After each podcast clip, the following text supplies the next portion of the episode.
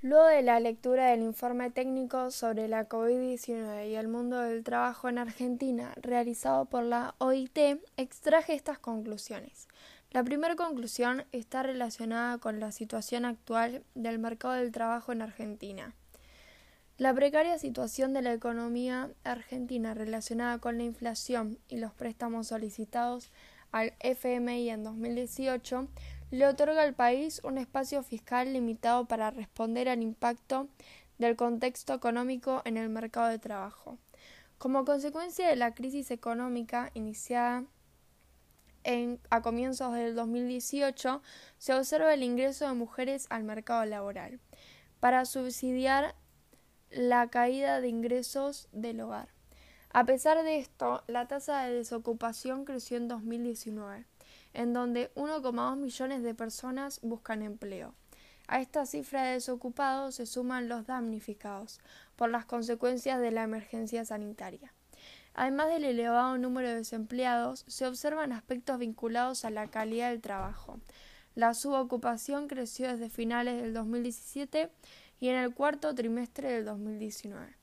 El 13,1% de los, de los ocupados trabajaban menos de 35 horas semanales por causas involuntarias relacionadas con la emergencia sanitaria y estaban dispuestos a trabajar más horas, de lo cuales la gran mayoría estaban además buscando activamente otra ocupación.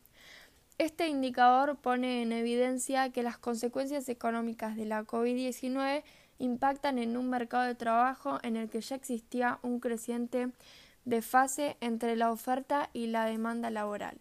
Por otro lado, desde finales del 2017 hay una importante caída del porcentaje de trabajadores asalariados en favor del aumento de otras figuras laborales, como el trabajador independiente o monotributista, situaciones que viene acompañada por un aumento del porcentaje de trabajadores no registrados, la tasa de informalidad tiene su mayor incidencia en aquellos sectores especialmente afectados por las medidas de aislamiento adoptadas con motivo de la crisis sanitaria, como es el caso del comercio, la hostelería y el trabajo doméstico.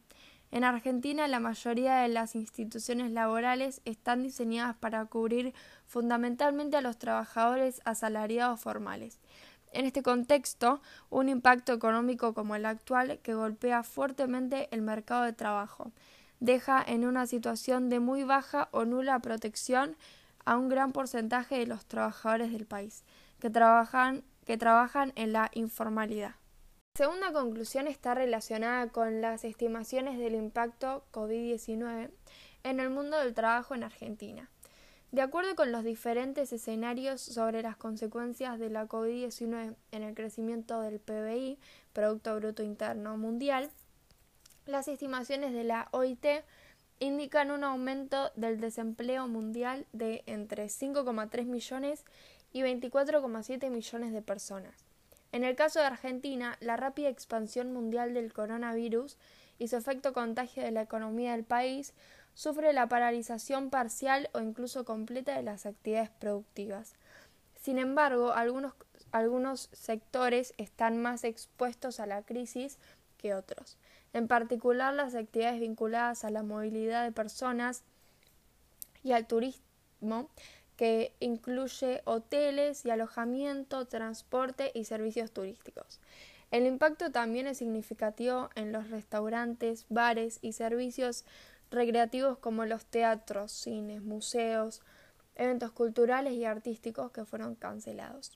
También la construcción, el comercio y el trabajo doméstico pararon completa o parcialmente. En este caso se trata de sectores con un alto grado de informalidad cuyos trabajadores en muchas ocasiones viven en la pobreza, con ahorros u otros recursos financieros escasos o insuficientes y que no cuenta con una protección social adecuada. Por lo tanto, para los trabajadores de estos sectores no es posible enfrentar, enfrentar periodos de freno de la actividad.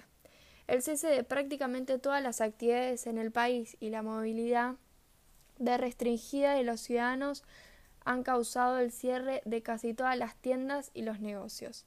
Esto se debe a que los consumidores están reduciendo su consumo a necesidades básicas como los alimentos y dejando al margen compras de productos no básicos, como vestimenta, electrodomésticos, auto, e, autos, etc.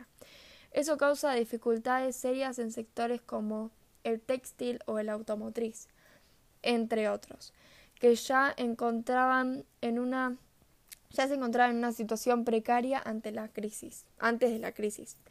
Sin embargo, hay sectores que están generando más empleo, si bien sus trabajadores corren más riesgo de enfermarse durante la actual pandemia.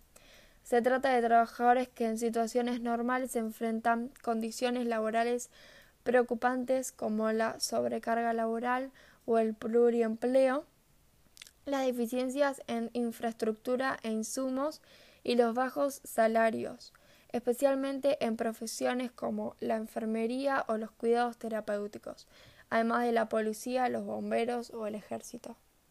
La tercera conclusión está relacionada con las dificultades de las pymes en esta situación de crisis. El 26% de los ocupados trabajan en empresas de gran escala, pero la gran mayoría de la población ocupada en Argentina trabaja en pymes o por cuenta propia. Varias empresas en América Latina podrían ir a la bancarrota, en particular micro y pequeñas empresas, afectando principalmente a la clase media además de la incertidumbre sobre el resultado final de la renegociación de la deuda pública. Las pymes argentinas enfrentan ahora la crisis de la COVID-19, ya que han sufrido una caída considerable en las ventas. A pesar de esta situación difícil, estas empresas argentinas buscan soluciones, como el teletrabajo, que es la medida más usada. Pero hay muchas de estas compañías tienen menos posibilidades de establecer la modalidad de teletrabajo por su modo de operar. Así han tomado otras medidas, como por ejemplo capacitaciones de prevención, aplican medidas con protocolo higiene, vacaciones anticipadas o turnos más frecuentes con menos personas. La cuarta conclusión está relacionada con el impacto de la crisis de la COVID-19 en las trabajadoras y los grupos más vulnerables. Entre los grupos más vulnerables se encuentran las mujeres que se ocupan de la atención a las víctimas de la pandemia. Son, por ejemplo, enfermeras, cuidadores, etc. También el comercio, el turismo, la hostelería, entre otras. En Argentina, el 44% de los trabajadores en el sector de hoteles y restaurantes son mujeres. Por último, las mujeres siguen asumiendo en mayor medida el trabajo no remunerado del cuidado en el hogar, una carga que se multiplica debido al cierre de las escuelas y otros centros, teniendo que hacer frente a la atención no solo de niños y niñas, sino también de familiares enfermos y adultos mayores en una situación particular, desgaste físico y emocional. Los trabajadores informales se ven especialmente afectados por las medidas de aislamiento en esta crisis sanitaria.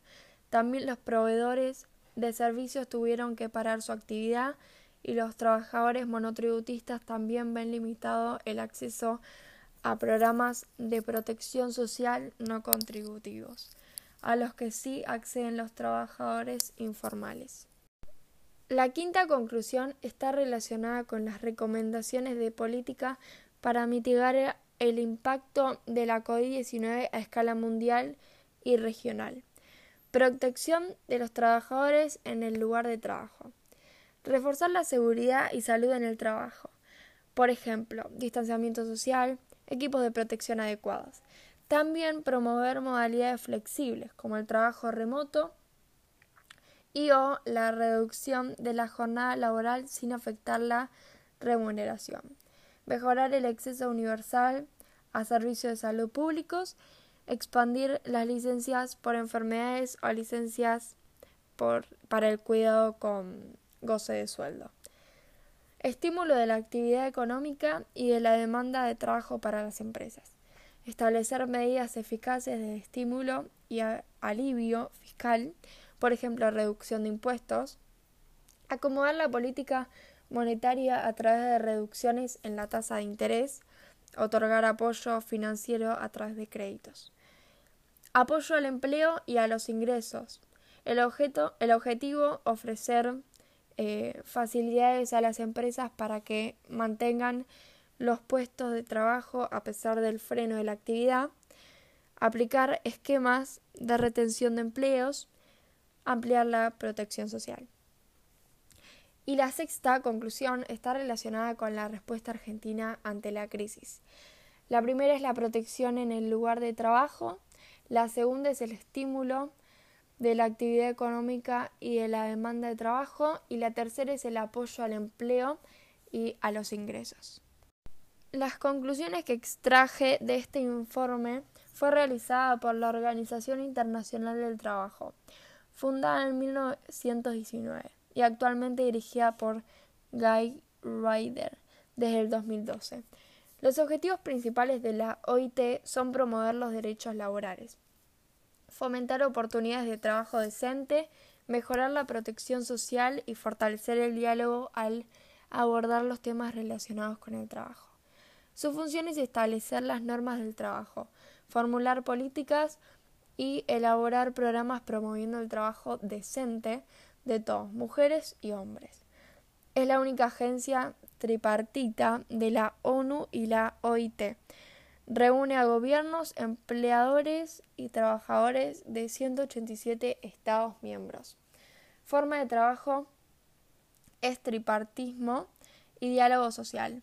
La estructura tripartita de la OIT en la cual trabajadores y empleadores tienen el mismo derecho a voto que los gobiernos durante las deliberaciones de los órganos principales de la OIT. Garantiza que las opiniones de los em, interlocutores sociales queden fielmente reflejadas en las normas políticas y programas de la OIT. También tienen un sistema de control de las normas de la OIT y además un programa y presupuesto de la organización que establece los objetivos estratégicos y los resultados esperados del trabajo realizado por la organización. Es aprobado cada dos años por la Conferencia Internacional del Trabajo.